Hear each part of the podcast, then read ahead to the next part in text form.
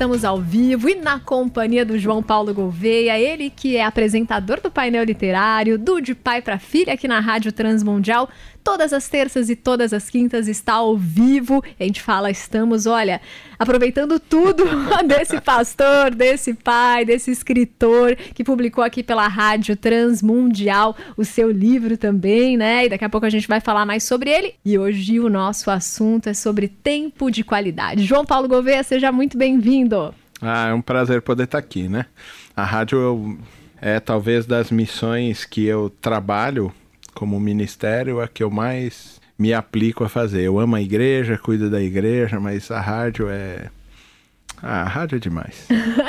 e aproveitando então isso, ele cuida da igreja, da família, das filhas. Uma já é casada, trabalha aqui na Rádio Transmundial, a Gabi Couveia. As outras duas ainda são pequenas, vão para a escola. Você tá direto aqui na rádio, a gente te ouve muito. Gostamos muito do seu conteúdo, do seu equilíbrio, da sua sabedoria bíblica. E tudo isso demanda tempo. Então, já para começar, tempo de qualidade já mostra algo pra gente. Não é questão de muito ou pouco tempo, mas tempo bem vivido, né? Então, já queria que você começasse pontuando pra gente tempo. O que, que a Bíblia fala sobre isso? Bom, talvez seja a, a coisa mais democrática e mais justa que Deus deu pra gente em, todos, em toda a nossa vida, né? Todo mundo tem 24 horas no dia e ponto final. O que a gente precisa é trabalhar um planejamento para que o que a gente faça, a gente faça de maneira perfeita, de maneira profunda, de maneira aguda em todas as áreas da nossa vida. São 24 horas. A gente fala, ah, eu não tenho tempo. Todo mundo tem 24 horas, né? Eu falo assim, ah, mas eu não tenho tempo de estudar. O que, que você faz da meia-noite às seis? Né? Ó, já achei seis horas aí que dá para você estudar. É, o que a gente precisa saber é quais são as nossas prioridades e como encaixar tempo realmente de qualidade. A esposa precisa de tempo e a gente vai dar tempo para ela e tempo de qualidade. Os filhos precisam de tempo, tempo de qualidade, porque muitas vezes os pais falam assim: "Não, não, eu estou perto do meu filho, eu estou perto da minha filha, a gente assiste um filme". Não, assistir um filme não é tempo de qualidade. Tempo de qualidade é estar junto em algum lugar e olhar nos olhos e conversar profundamente, brincar, rolar na grama. É tempo de qualidade que essa, essa pessoa que você está se doando pode ser 15 minutos. Mas se ela for profunda, ela entende com tudo que está no entorno da sua ação de que você é só dela. Né? Então a gente precisa entender isso. Então tem momentos que eu sou só da rádio, eu estou inteiramente na rádio. Não estou preocupado com as minhas dívidas, não estou preocupado com a igreja, com o seminário que eu dou aula, em preparar a aula. Eu estou aqui hoje com a Renata, né? Estou aqui sentado com você e eu estou pleno nisso que a gente está fazendo. Se você aprender a ser pleno no que você faz, é, é nesse lugar onde a gente caminha. Tempo de qualidade é devotar que seja um ou dois, três minutos, que seja 20 minutos, uma hora, mas você completamente, sem querer entrar no tricotomismo ou dicotomismo, a ideia é de que a gente se doe plenamente para o negócio, de corpo, alma e espírito, né? Que a gente seja completamente imerso naquilo que a gente está fazendo. E eu aproveito e te pergunto algo, né? Quando você falou sobre estar naquele lugar e de fato estar, não só de corpo, mas presente ali. Tem um meme muito bonitinho, uma gracinha, que é assim: é um homem do lado do cachorro dele e na mente dele tá lá dívidas, viagem, férias, trabalho, hora extra, e do cachorro tá assim: eu tô com meu pai, eu tô com meu dono. Como é que a gente faz para, de fato, estar no lugar onde estamos? E eu te pergunto isso porque nós somos uma geração de ansiosos, apressados, multitarefa. Como que a Bíblia nos ajuda a, quando a gente está naquele lugar, saber aproveitar, desfrutar? Eu acho que a gente perdeu a noção de tempo no sentido de que a gente tem pouco tempo para fazer as coisas na vida. Até porque a gente não sabe quando vai morrer. E a gente tem muito medo disso. Esse limite é que vai fazer você aplicar em tempo de qualidade nas coisas que são importantes. Você pode ver que pessoas que sofrem acidentes de, ou experiências de quase morte, alguma coisa assim, quando elas se recuperam, elas aprendem a trabalhar o seu tempo e fazer tempo de qualidade com a família. Porque você começa a perceber, pô, isso aqui é muito importante. E aí você prioriza e trabalha com isso. Pô, eu, vou, eu preciso passar por um acidente, eu preciso passar por uma experiência tão dolorosa dessa para entender que a minha família é importante, que Deus é importante, que o ministério é importante, que, entendeu? A educação dos filhos é importante. Por que, que eu tenho que fazer isso? Algumas vezes parece que é meio burrice, né? A gente pode aprender com esse tipo de coisa. O cara passou por uma experiência, está dizendo para você, você começa a dar valor para coisas pequenas que você não dava antes. Por que não parar? Né, ir para o campo, ver as borboletas, entendeu? Pousarem, as abelhas, né, pousarem nas flores. Por que não perceber a vida como um todo e a grandeza de Deus no processo inteiro? Para a gente estabelecer prioridades em tempo de qualidade, com todas as ações que a gente vai fazer, a gente precisa entender que a gente tem pouco tempo na Terra, de que a gente vai morrer e de que a gente precisa trabalhar para deixar marcas profundas em todos os caminhos que a gente trilha. Você precisa entender que você precisa deixar uma marca na grama, aonde todas as gerações que virão atrás de você saibam esse é um caminho seguro para trilhar e eles sigam os seus passos no caminho que você deixou na grama. Tempo de qualidade tem a ver com isso, entender que a gente tem um tempo limitado, que todos nós vamos morrer e de que ah, por causa desse limite a gente se apressa para fazer as coisas. E se apressa no sentido de dar profundidade, de dar qualidade de relacionamento com as pessoas. Se eu tô com um discípulo, é, meu tempo é dele. E eu me aplico, aplico meus recursos também nisso. Se eu tô com a minha filha, meu tempo é dela. Se eu tô com a minha esposa, se eu tô na rádio agora com você, se eu tô no seminário com os alunos, aquele tempo tudo se apaga para que a gente seja pleno. Como é que a gente chega a essa conclusão? Entendendo que nosso tempo é curto. Que em qualquer minuto e segundo, Deus pode falar: tá bom, Rê, vem. Você entendeu? Sim. E eu digo uma coisa muito simples e trabalho muito para ser pleno nas coisas, porque é, porque eu sei que meu tempo é curto. E eu almejo muito estar na presença do Senhor, plenamente. Eu quero muito isso, entendeu? E por querer isso e saber que ainda Ele não vai me levar, porque eu tenho algumas coisas para fazer, é, isso me faz ser muito melhor, muito mais aplicado, devotar mais a minha vida inteira para essas coisas para que fiquem marcas. Marcas são esses sulcos né, que a gente deixa na, na terra para que as outras pessoas possam se guiar nesse caminho. Só tem uma maneira de entender isso e priorizar. É saber que nosso tempo é limitado, de que a gente tem pouco tempo para fazer as coisas. E João, aproveitando isso que você expressou, que é a nossa realidade, ou deveria ser, essa expectativa para se encontrar com Jesus, para passar o tempo todo eternamente com Ele. E você citou, né, tempo com Deus. Tem um escritor que você e eu gostamos muito, que é o Henry Noe. É, ele escreveu A Volta do Filho Pródigo, mas também escreveu outros livros. E num desses, ele fala o seguinte: a gente tenta preencher todos os nossos espaços vazios. A gente sempre deixa a agenda lotada. Parece que a gente tem medo de deixar um espaço e se não há espaço vazio, a gente não percebe a presença de Deus. Então, o quanto uma agenda lotada é um empecilho para a comunhão, para um tempo de qualidade com Deus. Rapaz, minha, minha, minha agenda é lotada. minha, eu até brinco, falo com minha esposa, fala, você não precisa disso, meu marido tem três empregos.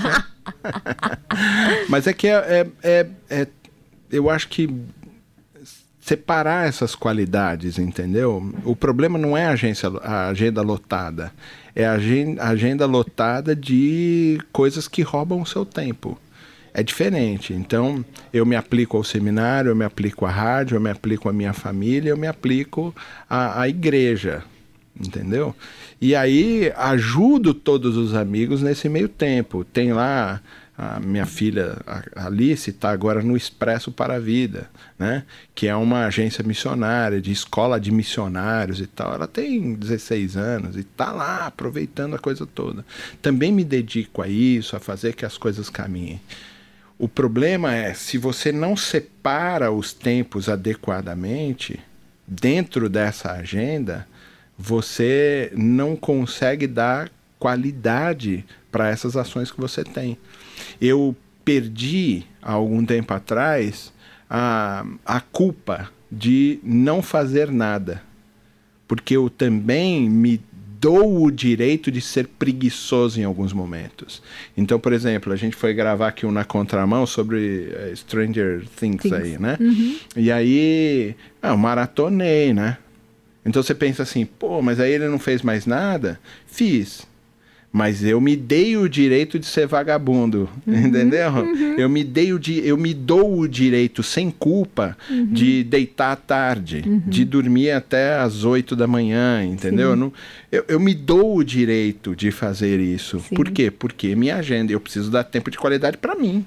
Então eu me dou o direito de tomar um banho gostoso, eu me dou o direito de ter tempo de ócio. Sim, o ócio produtivo, ah, né? Então a agenda é super é, atarefada, sim, mas existem momentos aí que também estão agendados de que eu me dou o direito de, de ser ocioso. Eu me dou o direito sem culpa de ser preguiçoso. Sim. Percebe? Até porque, né, quando eu penso assim que Deus descansou, o descanso dele é olhar para tudo que foi feito com alegria e, e aproveitar e, ele, e aproveitar, né, o que já foi feito, né? Do Beleza. contrário, a gente faz, faz, faz é. e nunca reflete no que foi feito, né? As pessoas fazem assim para mim, porque a coisa também está na vocação, viu, Renato? Sim.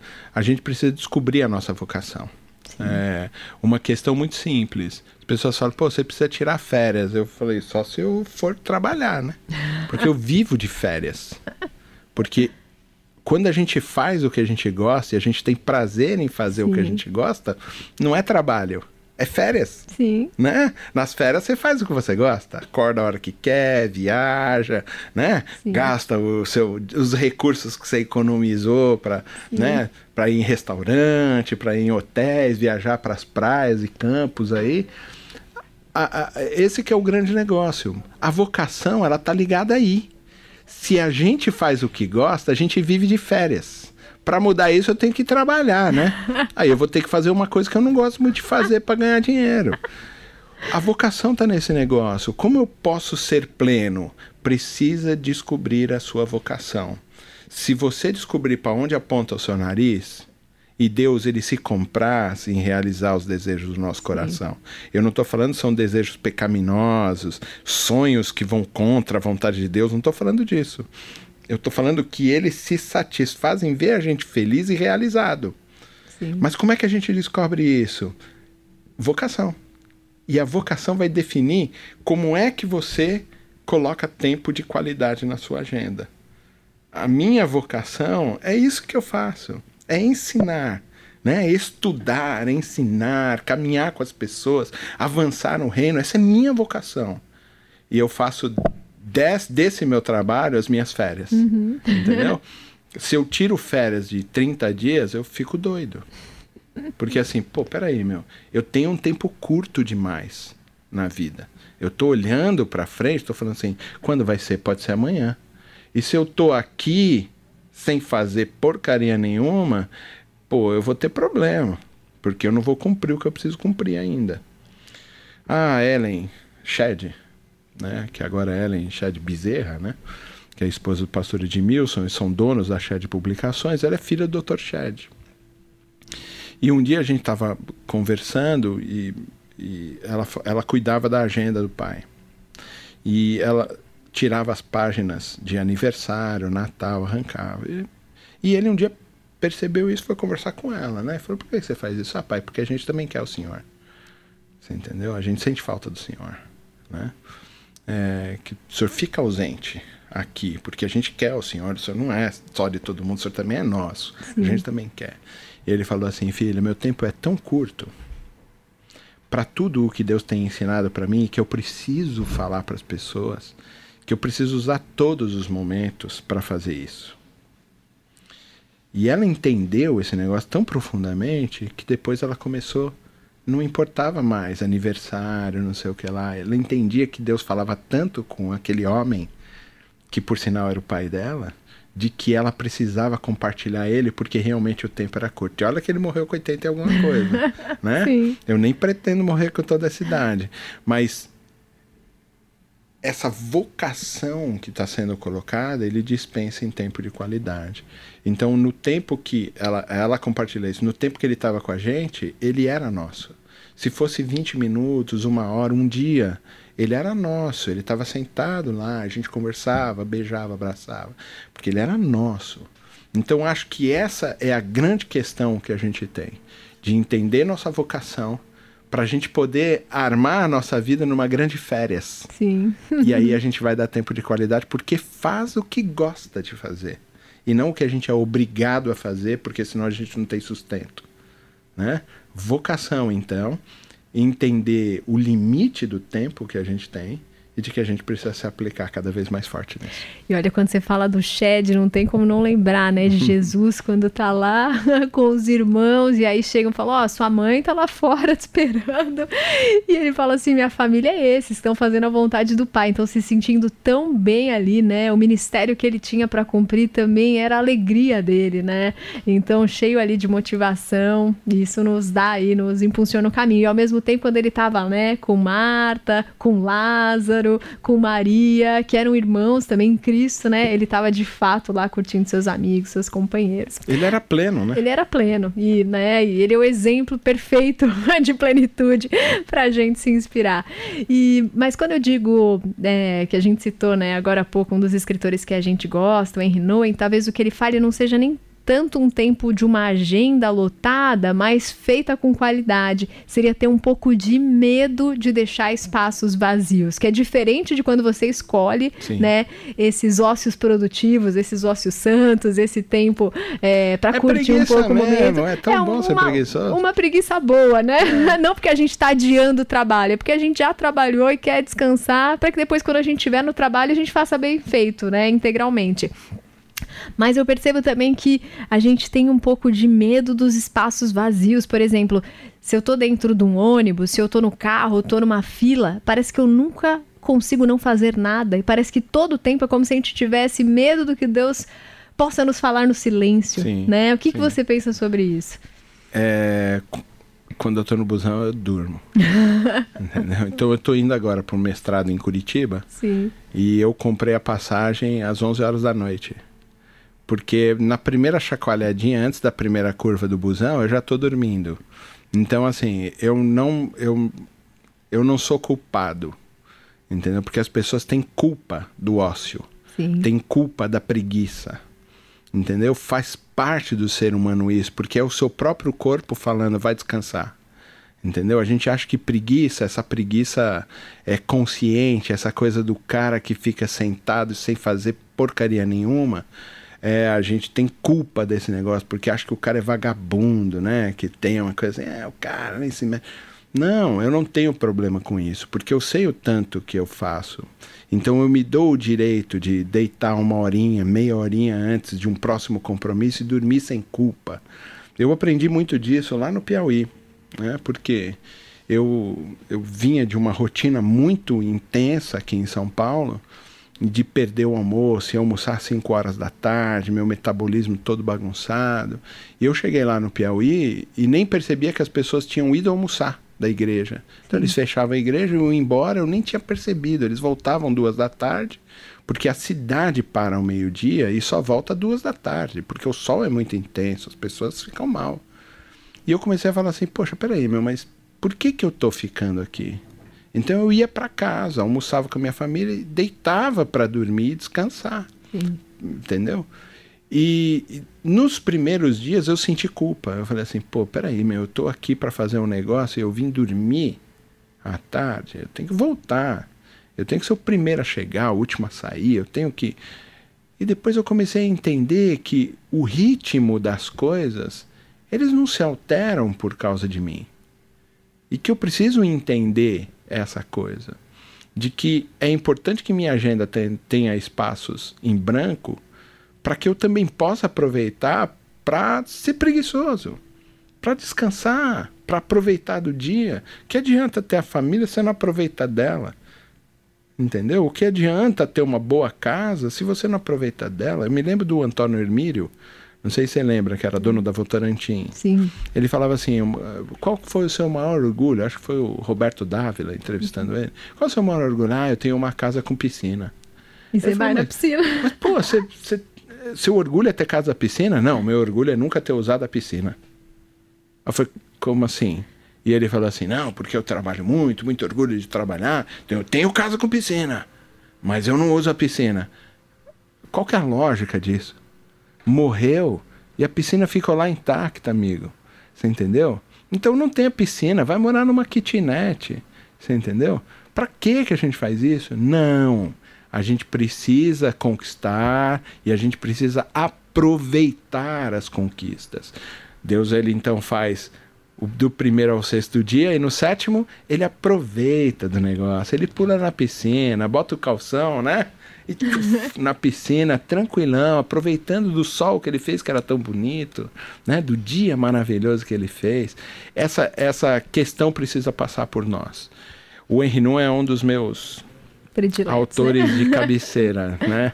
E eu acho ele maravilhoso pela coragem dele, pela maneira humana que ele vê a vida, pela naturalidade que ele trabalha com as dores e as angústias e as alegrias que a vida cristã pode proporcionar é a relação que ele tem com Deus.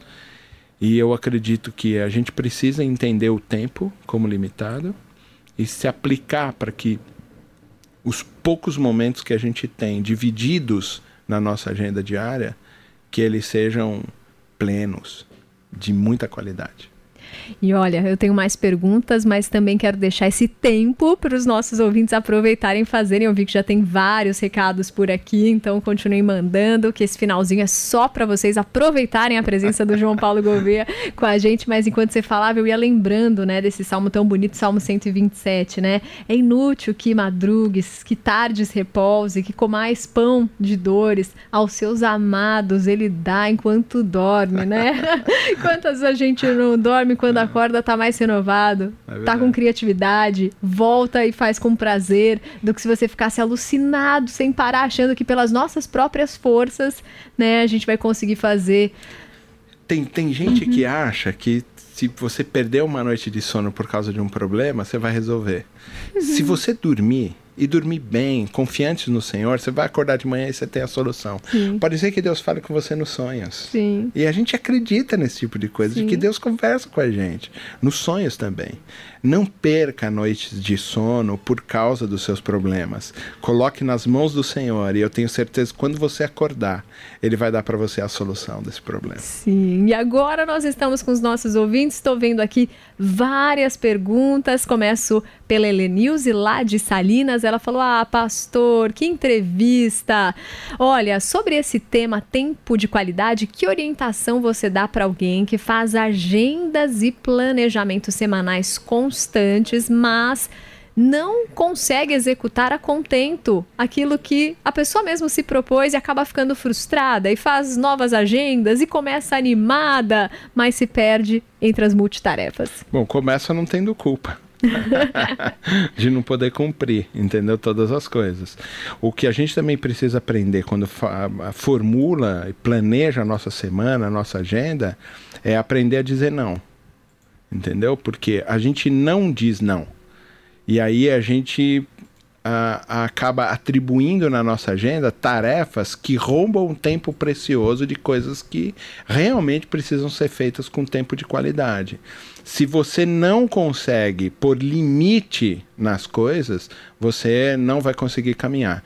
Um terapeuta, por exemplo, ele 50 minutos, reloginho do lado, 50 minutos acabou. Você está olhando o relógio agora para ver se a gente não estoura Sim. o tempo. Queria poder continuar sem me preocupar Beleza. com ele, mas não dá, senão do o contrário tempo tá coisas... aí, então quando for terminando, você vai falar: ah, "Que pena, poxa, foi tão legal, passou tão rápido", pá, e você termina e acabou. Entendeu? Se a gente não aprender a colocar limites, a gente sempre vai se frustrar com uma agenda que a gente não conseguiu cumprir. Mais uma pergunta aqui para a gente encerrar a nossa entrevista, mas antes eu quero ler só alguns comentários, tá? A Sandra Pinheiro, lá do Rio Grande do Sul, falou: Olha, que programa maravilhoso. Ao ouvi-lo, algumas convicções foram confirmadas e outras eu vou precisar rever.